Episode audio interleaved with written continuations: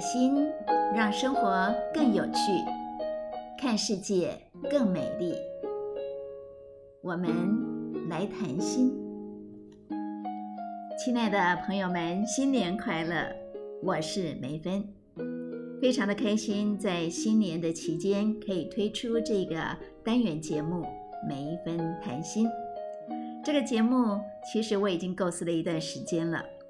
我要非常的谢谢我有几位好朋友，因着他们不断的鼓励跟催促，让我一定得要做出这个节目。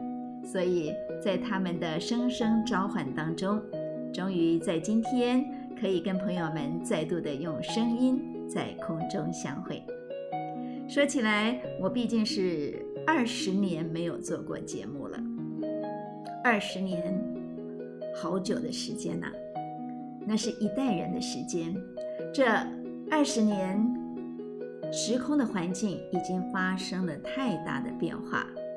现在的我来面对这个既熟悉又陌生的麦克风，还有完全不熟悉的电脑设备，真的心里头是非常的忐忑的。但是在这个过程当中，我又非常的惊叹。现在的媒体科技发展实在是太不可思议了，不管是从内容的制播到啊传送平台的输出播出，一个人就搞定了。我想这跟我二十年前的经验来对比，真的是让我我不得不说感恩科技，赞叹科技。我把这个节目定名为“每一分谈心”。所以，未来在节目当中，我们会邀请一些嘉宾来谈心，可能有朋友谈心，有夫妻谈心，也有可能会有亲子谈心等等的。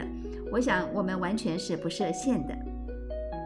我还记得周华健他有一首歌曲叫做《心的方向》，我们每个人的心都有一个方向，你追逐风，我追逐太阳，每个人都是不一样的。你追逐的目标是什么呢？你的心在哪一条路上前进呢？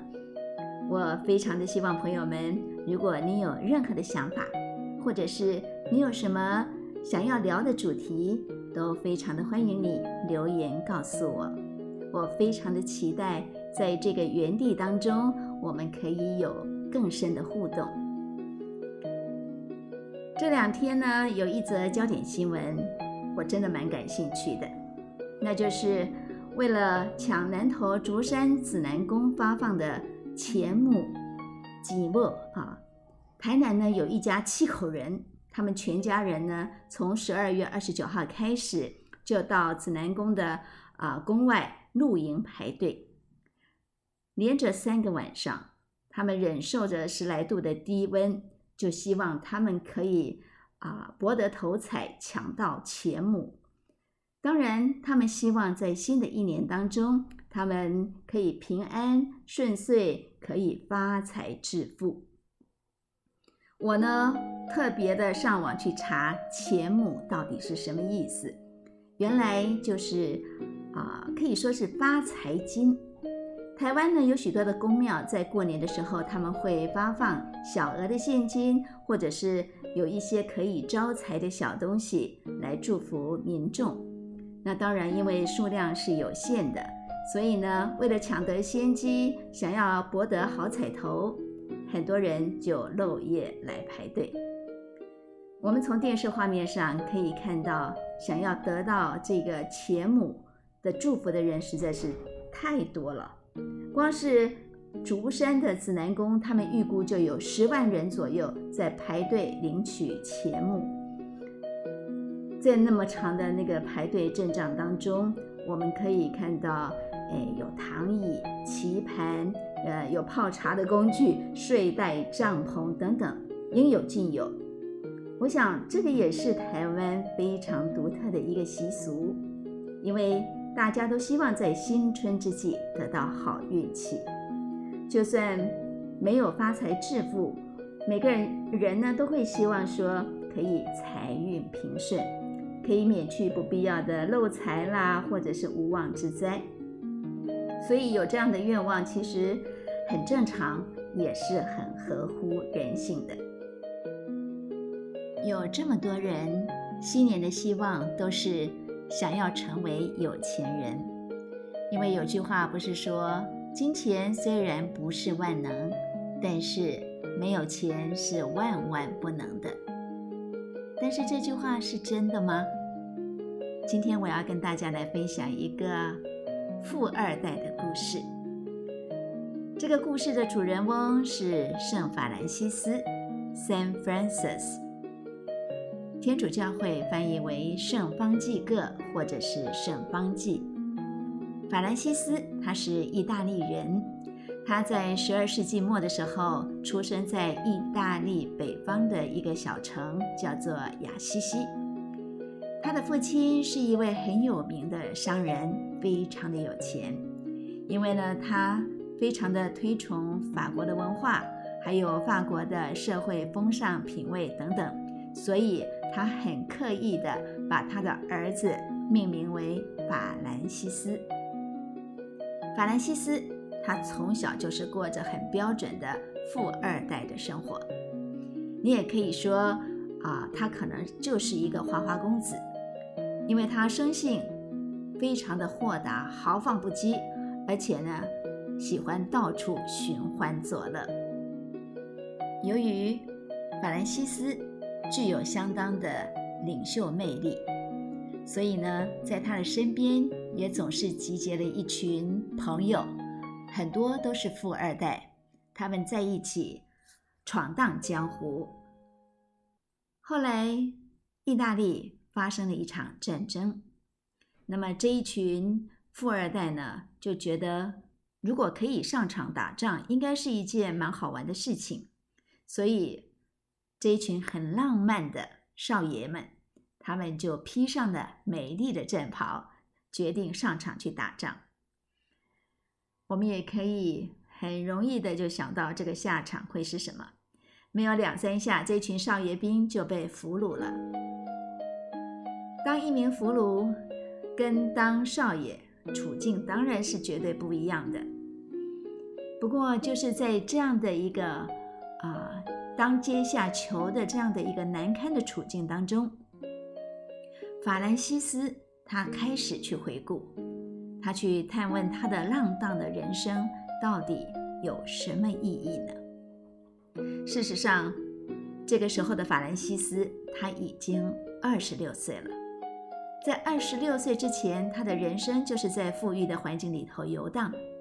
而当丰富的物质生活、物质条件都被剥离之后，他发现他其实一无所有。他想不起他的生命当中有留下任何有意义的事情。他的内在的世界是一片的空虚。所以。也就是在这个时候，他就开始思想生命的意义。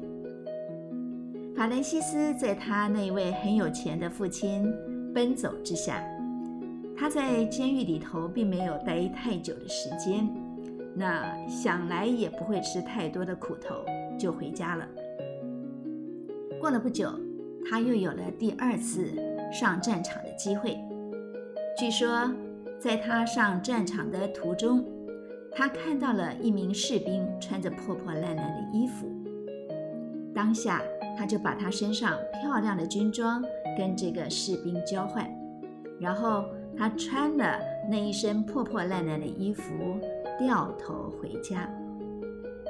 这是一个很重要的时刻，因为他掉头回家的同时，他也下定了决心要告别富二代的生活，从此。甘心做一个穷人，他决定要效法耶稣的榜样，真正的活出福音，甘于卑贱，而且呢，立定志向，他要服务那一些最低贱的人。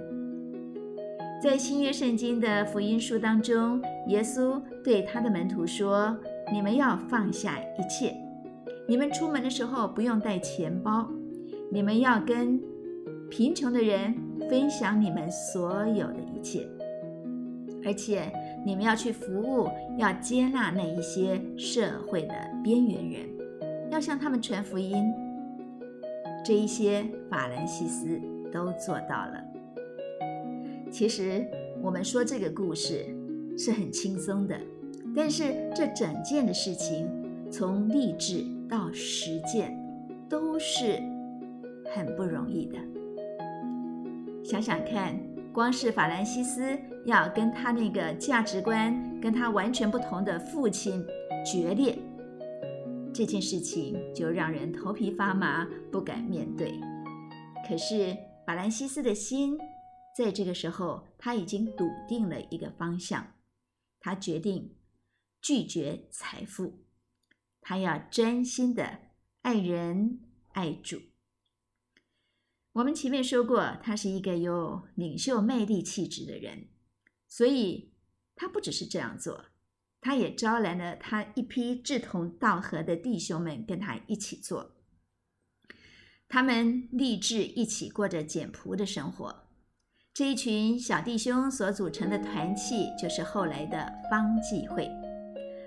八百多年来，方济会这个群体一直都致力于关怀社会弱势的族群。当然了，关于法兰西斯他的事迹。还有他很多很不可思议的故事，大家都很容易的就可以在网上看得到。他被称为温柔之子、和平之子、穷人的朋友，还有自然万物的守护者。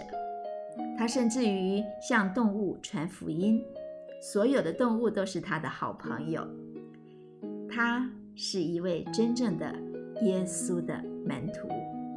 凡是耶稣教训的一切，他都做到了。因为他舍弃了物质的财富，所以他拥有无比富足的心灵。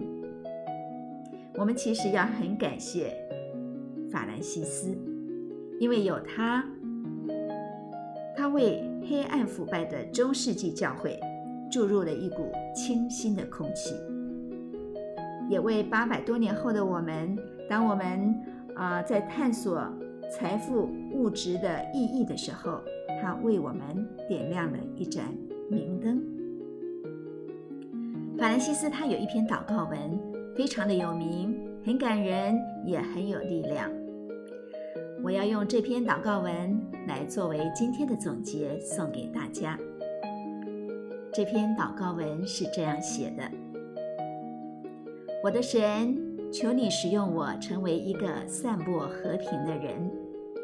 这个世界不管在哪个地方有仇恨，就让我去散播你的爱。让我在有残暴的地方可以带出宽恕的信息。哪个地方有猜疑，就让我来散播信仰。在绝望的地方，让我为人们带来希望。为那些被拘禁在黑暗的地方的人带来你的亮光。有忧愁痛苦的地方，就让我能够带着你的喜乐与他们同在。我的主啊，容许我可以去安慰别人，而不是寻求别人来安慰我。让我可以有更多的宽容，体谅别人的胸怀。而不是只是希望在有难处的时候，别人必须谅解我，让我可以去爱人，而不是只是想着要被爱。因为你爱的真理写明了，当我们可以去怜悯别人，可以慷慨大方的去给予的时候，其实我们可以收获更多。当我们宽恕别人的过错的时候，我们也将得到你的宽恕，而当我们面对死亡的时候，我们将在你的里面得到永生的生命。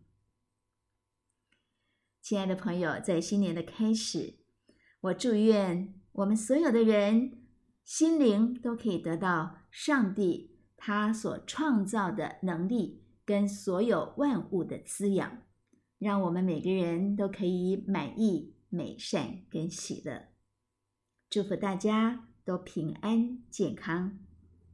我们下期再会。